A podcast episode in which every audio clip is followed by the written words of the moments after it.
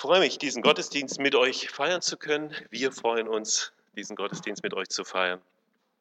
Ich freue mich, dass eure Gemeinde wieder ein Stück gewachsen ist, wenn ich Pauline anschaue zumindest und sie hier vorne schon jetzt rumkrabbelt. Ich danke dir, Josias, für deine Anmoderation auch hier im Gottesdienst. Bevor ich mit der Predigt loslege, möchte ich noch mal kurz mit uns still werden. Lieber Herr Jesus Christus, danke, dass du jetzt reden möchtest.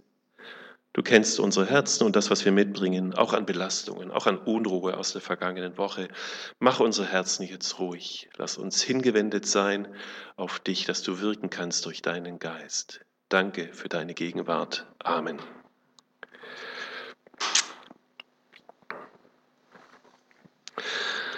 Ich habe euch heute einen Text mitgebracht aus dem Alten Testament. Hesekiel 36. Eigentlich müsste ich euch Kapitel 36 und 37 vorlesen, aber das sind sehr, sehr lange Texte. Aber ich beziehe mich teilweise auf diese gesamten Texte, 36, 37 Kapitel.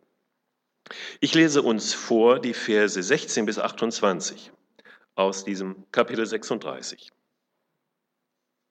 Also Hesekiel, der Prophet, der von Gott in eine Zeit eingesetzt wurde, als er zu Israel in der Gefangenschaft spricht. Also Israel ist im Exil in Babylon, Jerusalem zerstört, der Tempel bis auf den Boden, dem Erdboden gleichgemacht. Und in dieser Phase spricht Gott durch Hesekiel zum Volk. Und des Herrn Wort geschah zu mir, du Menschenkind, als das Haus Israel in seinem Lande wohnte und es unrein machte mit seinem Wandel und Tun, dass ihr Wandel vor mir war wie die Unreinheit einer Frau, wenn sie ihre Tage hat. Da schüttete ich meinen Grimm über sie aus um des Blutes willen, das sie im Land vergossen. Und weil sie es unrein gemacht hatten durch ihre Götzen. Und ich zerstreute sie unter die Heiden und versprengte sie in die Länder und richtete sie nach ihrem Wandel und Tun. So kamen sie zu den Heiden. Aber wohin sie kamen, entheiligten sie meinen heiligen Namen, weil man von ihnen sagte, sie sind des Herrn Volk und haben doch aus ihrem Land fortziehen müssen. Da tat es mir leid um meinen heiligen Namen, den das Haus Israel entheiligte unter den Heiden, wohin sie auch kamen.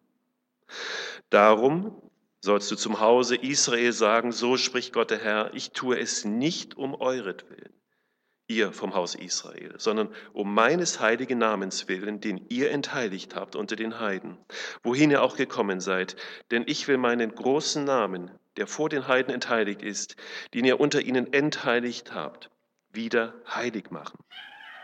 Und die Heiden sollen erfahren, dass ich der Herr bin, spricht Gott der Herr, wenn ich vor ihren Augen an euch zeige, dass ich heilig bin.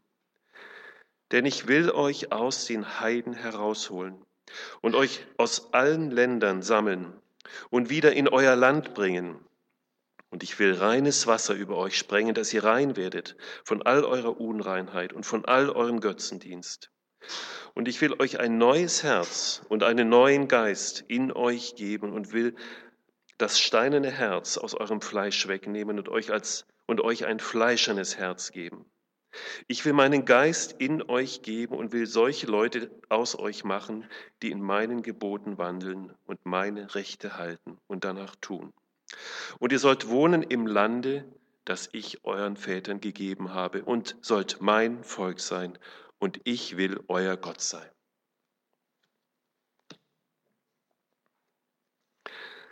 Es gab vor einigen Jahren an einer Universität, genau gesagt an der Universität Bielefeld, eine Studie, in der anhand des Nahostkonfliktes eine Untersuchung in überregionalen Tageszeitungen stattfand.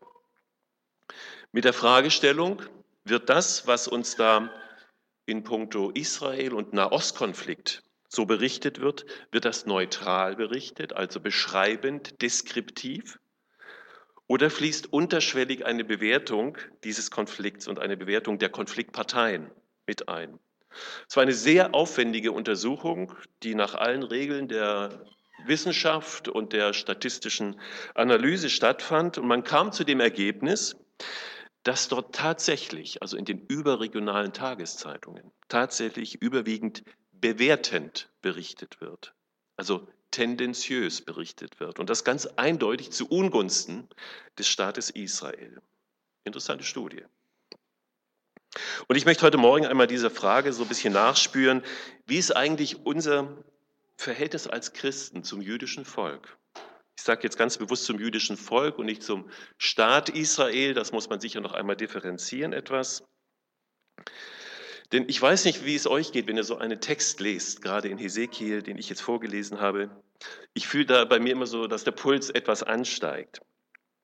Und hier in diesem Text merkt man ja, es geht hier nicht so um ein Klein-Klein einer bestimmten Geschichte, sondern hier geht es wirklich um das große Ganze. Das soll uns jetzt hier erschlossen werden.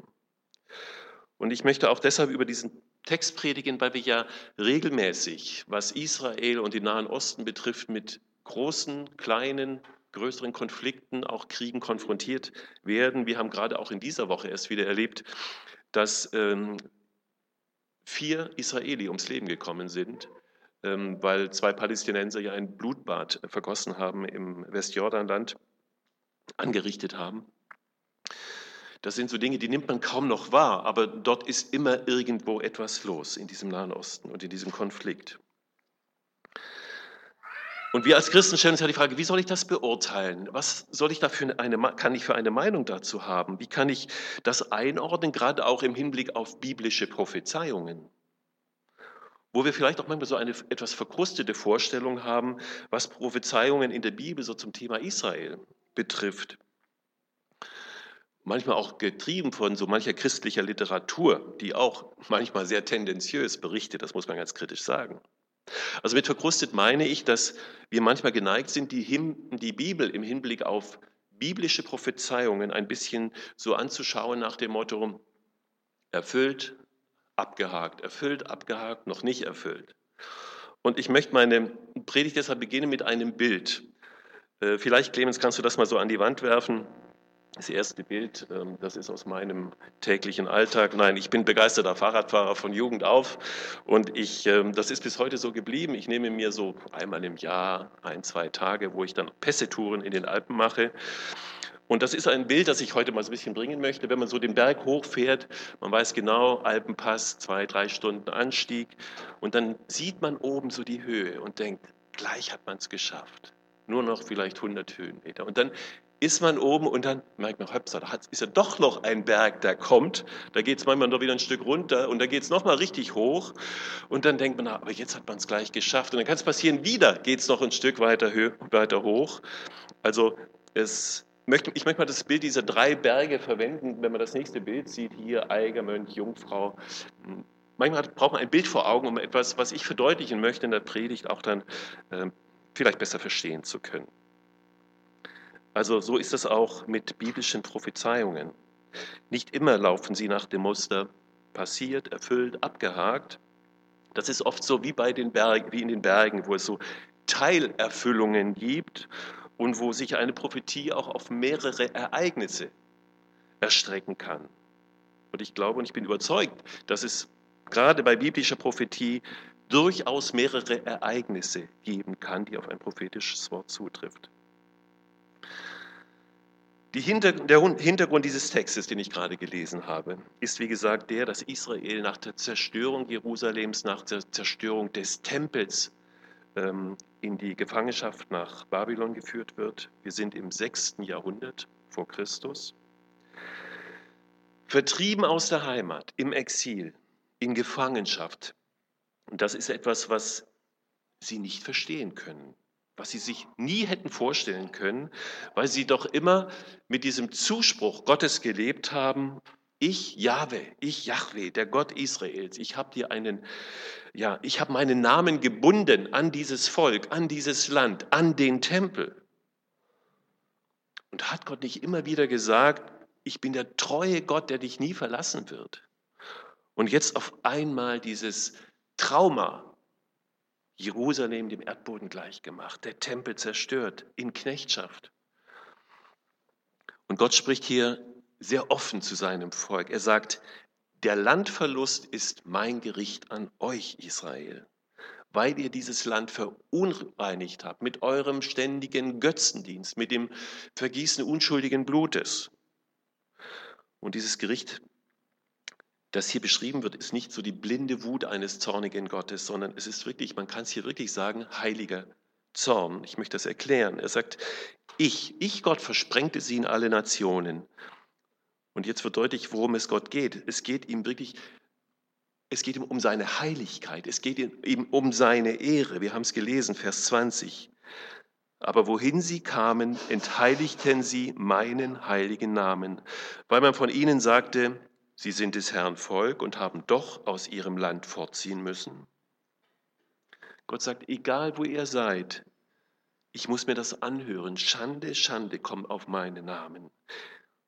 Es wird gelästert, also die Nachbarvölker drumherum, die sagen schon, wo ist denn der Gott dieses Volkes? Was ist es, dass dieses Volk aus diesem Land vertrieben wird? Und jetzt sagt Gott, das ist es, was meine Ehre beschmutzt. Da tat es mir leid um meines heiligen Namens willen. Gott hat einen großen Schmerz darüber, dass das Volk Israel seinen Namen in Verruf bringt. Und daraus stellt er jetzt ein Motiv seines Handelns her. Und jetzt fängt er an, Israel, an Israel nochmal etwas völlig neu zu machen. Aufgrund der angeschlagenen Ehre, der Schändung seines Namens. Und ich weiß, es gibt viele Bibelstellen, in denen zum Ausdruck kommt, Gott erbarmt sich über sein Volk. Und das ist so der Herzschlag Gottes, der sein Volk liebt. Und das ist ja auch richtig, absolut. Aber an dieser Stelle sagt Gott, zuallererst ist das Motiv meines Handelns, dass mein Name wieder geehrt wird, der beschmutzt ist. Und damit kommen wir auf Israel, auf die Identität Israels zu sprechen. Israel hat keine eigene Geschichte ohne Gott. Israel hat keine Vorgeschichte, wie es andere Völker haben. Das ganze Handeln, das ganze Sein dieses Volkes bezieht Gott auf sich. Eine Identität dieses Volkes ohne Gott gibt es nicht. Das unterscheidet dieses Volk bis heute von allen anderen Völkern dieser Erde. Alle Völker sonst haben natürlich eine eigene Geschichte unterschiedlichster Gestalt. Dieses Volk hat keine Geschichte, keine eigene Geschichte ohne den Gott Israels. Gott sagt nämlich hier ganz deutlich, alles, was ihr tut, euer ganzes Sein ist untrennbar mit mir verbunden und ihr habt meinem Namen Schande bereitet. Und einige Verse später, ich habe soweit gar nicht gelesen, aber in Vers 32 heißt es dann wiederholt, schämt euch, schämt euch, ihr sollt schamrot werden für das, was ihr mir angetan habt. Zugleich aber, und jetzt wendet sich das Blatt, sagt Gott, an dir Israel sollen die Nationen mich erkennen. Sie werden mich erkennen. Ich werde meinen Namen vor alle Nationen heiligen. Vers 23 haben wir es gelesen. Und die Nationen werden erkennen, dass ich der Herr bin, spricht der Herr, Herr, also Yahweh Gott, wenn ich mich vor ihren Augen an euch als heilig erweise. Gott sagt also, ich stelle die Ehre meines Namens wieder her. Und das tue ich so, dass alle Nationen dieser Erde sehen werden, vor ihren Augen sehen werden, dass meine Heiligkeit wiederhergestellt wird. Gott sagt also, ich stelle meine Heiligkeit nicht losgelöst von meinem Volk, nicht losgelöst von euch vor, sondern er tut es mit seinem Volk, durch sein Volk. Und das ist Gnade, das ist Treue Gottes. Er sagt, ich verwerfe euch nicht, sondern meine Heiligkeit stelle ich an euch wieder her. Und jetzt fragen wir, wie macht er das? Gott sagt, ich gehe da in zwei Schritten vor. Erstens, ich führe dich zurück in dein Land. Die Sammlung dieses Volkes, das ist der erste Schritt. Und dann der zweite Schritt, ich werde dich dann geistlich erneuern. Ich werde dich reinigen von all deinen Sünden, von deinem Götzendienst. Ich werde dir ein neues Herz geben, ein reines Herz, ein Herz, das den Herzschlag Gottes hat.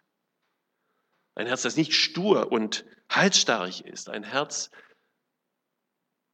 in den ich dann meinen Geist hineinlege. Und ich will euch ein neues Herz und einen neuen Geist geben. Das ist die göttliche Prophezeiung, die Israel bekommt hier. Und dieses Bild der Berge als Bild für biblische Prophezeiung, das soll uns jetzt nochmal daran erinnern, dass das, was hier prophezeit ist, in mehreren Schritten, in mehreren Dimensionen geschieht. Ich gehe noch einmal zurück auf, auf unseren Bibeltext und wenn ihr aufmerksam zugehört habt, habt ihr gemerkt, dass es mehrfach die Rede ist von Völkern und Nationen und Ländern. Wenn ich euch aus allen Ländern sammle, wieso denn diese Pluralform? Bezieht sich Hesekiel nicht auf die babylonische Gefangenschaft? Aber warum prophezeit er aus allen Ländern, aus allen Nationen? Da merken wir, das sind so diese drei Berge wieder. Es, geht offensichtlich, es gibt offensichtlich mehr als nur eine babylonische Gefangenschaft und eine Zurückführung. Es geht prophetisch hier noch um einen höheren Berg, um eine Zerstreuung, die noch mal viel, viel gewaltiger ist. Und wir wissen, Jahrhunderte Jahre später, im Jahre 70 nach Christus, ist der wieder aufgebaute Tempel wieder zerstört von den Römern. Das Staatsgefüge Israel aufgelöst durch die römische Besatzungsmacht. Bis auf einen ganz kleinen Rest Juden, die im Land geblieben sind, Millionen von Juden verteilt, vertrieben, in den Nationen zerstreut. Und dann sagt Gott, ich werde euch wieder sammeln. Und wir leben in einer Zeit, wenn wir so die letzten Jahrzehnte zurückblicken, wo das Volk Israel aus mittlerweile weit über 100 Nationen wieder zurückgekehrt ist und weiter zurückkehrt in sein Land. Also es geht ja offensichtlich nicht nur um die Rückkehr aus Babylon in diesem Text, den wir heute gelesen haben. Da kamen eher wenige Israeliten zurück. Wenn wir das nochmal so in der geschichtlichen Revue passieren lassen, aus Ägypten damals, nach zehn Verhandlungen des Mose mit dem Pharao, da kamen aus Ägypten 600.000 Männer, also das sind mehr als zwei Millionen Menschen gewesen, in das verheißene Land Kanaan. Aus Babylon waren es ja mickrige 42.000 Menschen. Und Hesekiel sagt, ich sehe eine sehr, sehr große Schar. Da wird deutlich, es muss dann noch etwas viel Gewaltigeres sein. Da kommen ganz andere Berge nochmal auf uns zu. Und ich finde einen Vers besonders bemerkenswert, der in Kapitel 37, Vers 7 steht. Da heißt es, und ich hörte ein gewaltiges Getöse. Luther übersetzt Rauschen, äh, andere sagen Getöse und das Wort trifft es eigentlich sehr gut. Hier wird hervorgehoben, dass dieses Getöse auf der Weltbühne ganz deutlich zu hören sein wird. Immer wenn dieses Volk ähm, in sein Land gezogen ist, gab es ein Getöse. Als sie von Ägypten in das Land Kanaan gezogen sind, gab es ein Getöse derer, die dort lebten. Als sie aus Babylon zurückkamen, gab es ein Getöse derer, die dort lebten.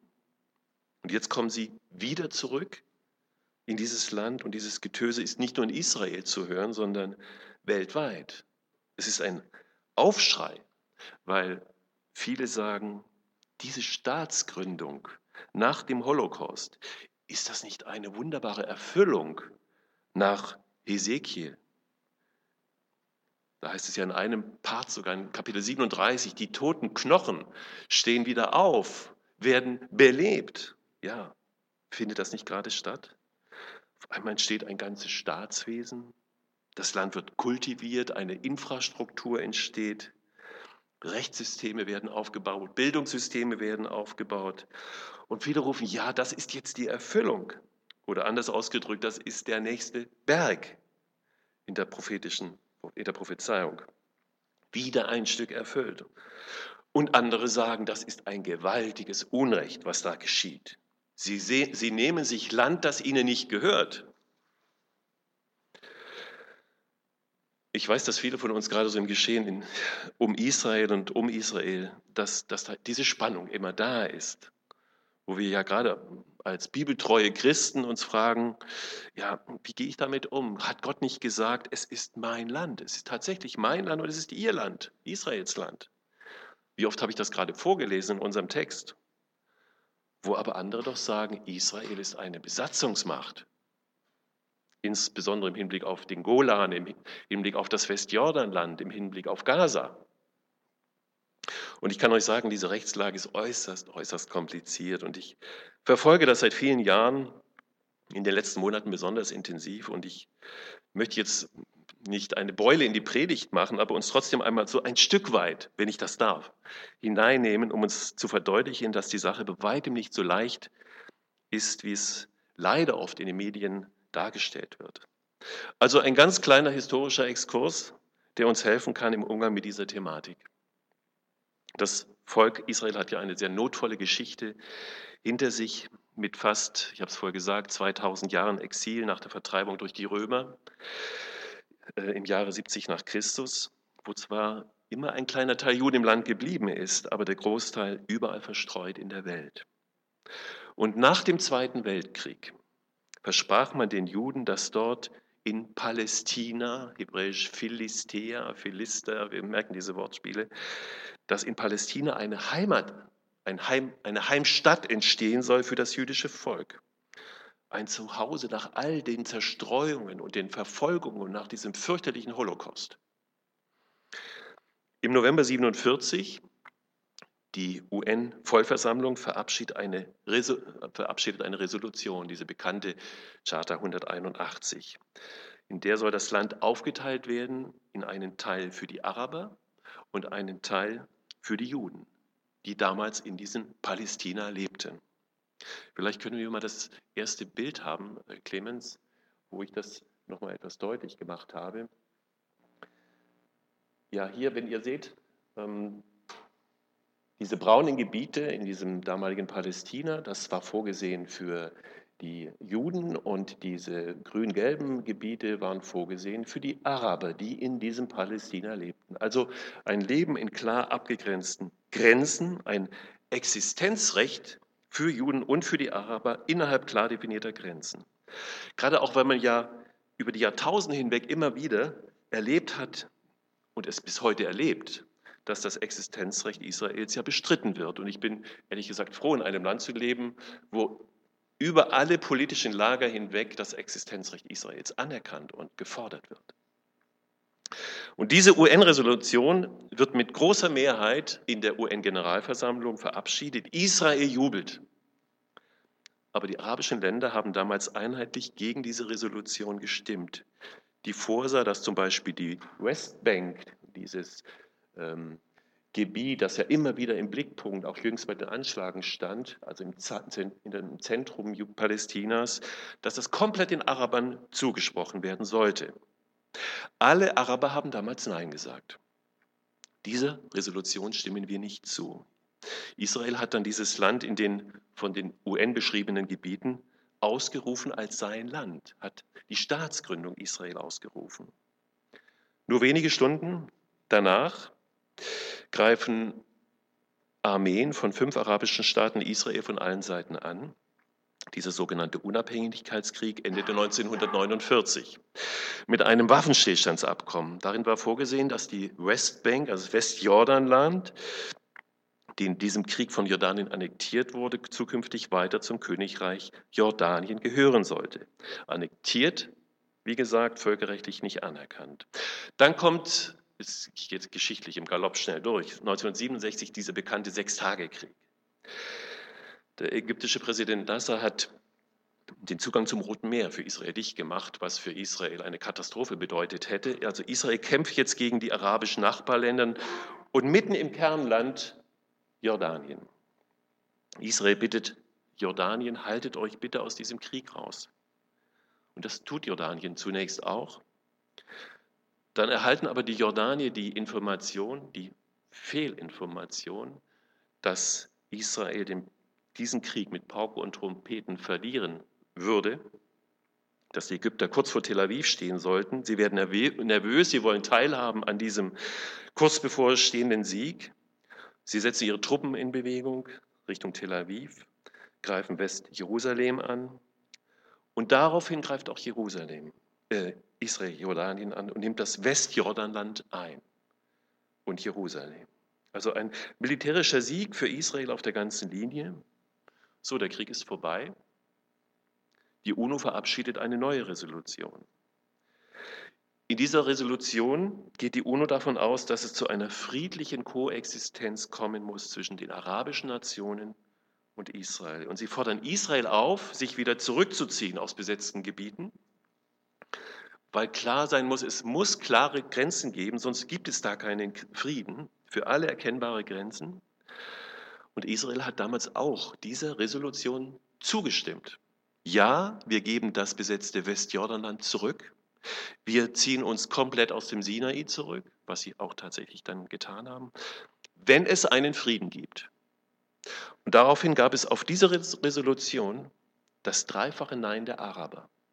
Nein zu Verhandlungen mit Israel, Nein zu einem Frieden mit Israel und Nein zu einer Anerkennung Israels.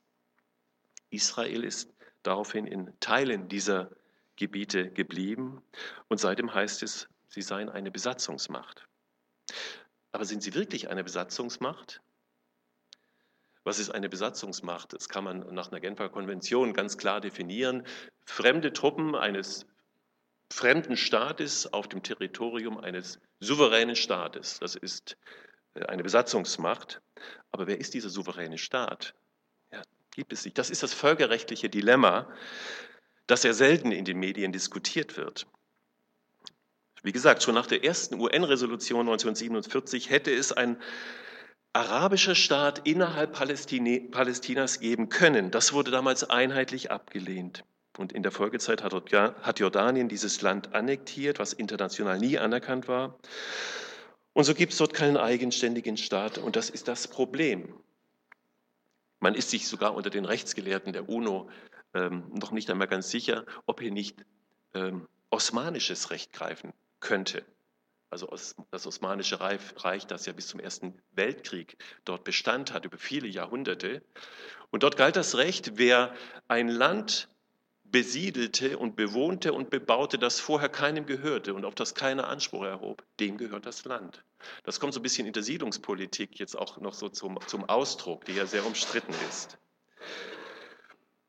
Also ich habe jetzt etwas nur ganz schwach beleuchtet, nur so eine kleine Blase, nur um deutlich zu machen, wie hochbrisant dieser Konflikt ist und wie schwierig, wie schwierig die Rechtslage ist. Vielleicht können wir noch mal das nächste Bild haben, wo wir dann jetzt diese, diese Problemzonen noch mal sehen. Wir sehen links ähm, Gaza, wir sehen das große Westjordanland, äh, und oben die Golanhöhen. Das sind die umstrittenen Gebiete und die umkämpften Gebiete immer wieder mal, wo es brennt. Danke. Äh.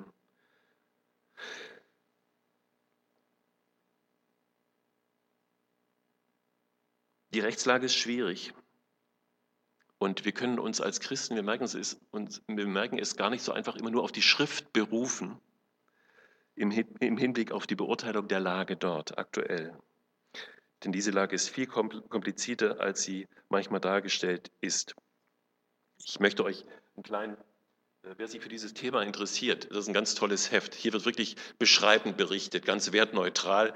Also hier, wer, das, äh, wer sich für das Thema Israel interessiert, dem kann ich das hier empfehlen, wirklich, weil es wirklich sehr objektiv berichtet. Ich habe übrigens zwei davon. Wer der erste ist, der kann sich das Heft hier nachher mitnehmen. Ähm,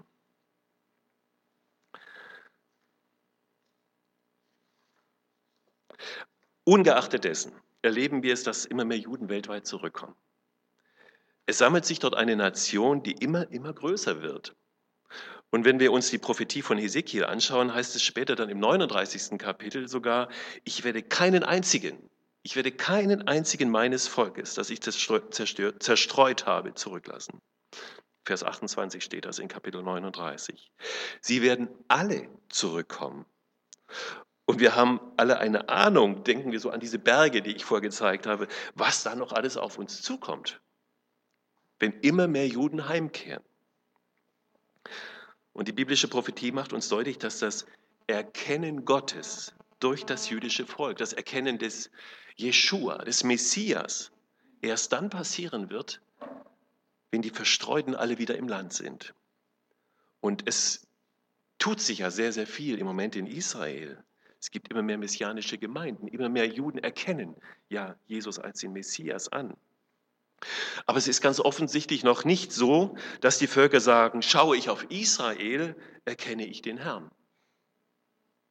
Soweit sind wir noch nicht. Aber Gott sagt hier an dieser Stelle ganz klar, es wird passieren.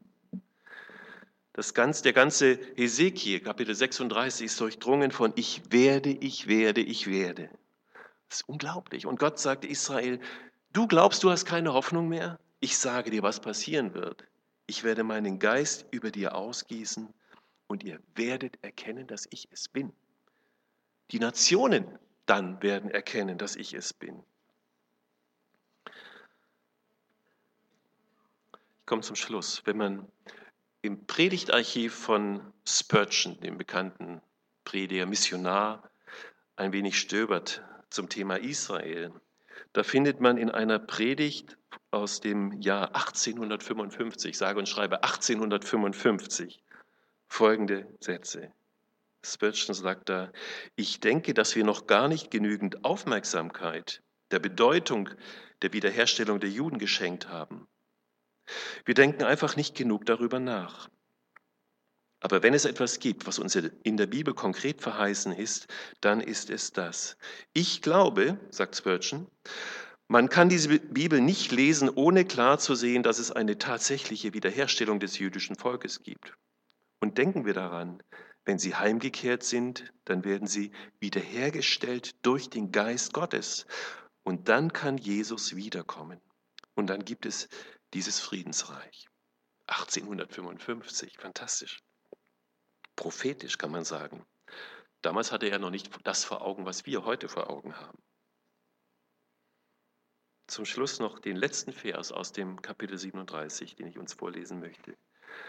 Ich will unter ihnen wohnen und will ihr Gott sein, und sie sollen mein Volk sein, damit auch die Heiden erfahren, dass ich der Herr bin, der Israel heilig macht, wenn mein Heiligtum für immer unter ihnen sein wird. Ihr Lieben, das ist die Hoffnung für Israel und das ist die Hoffnung für uns. Amen.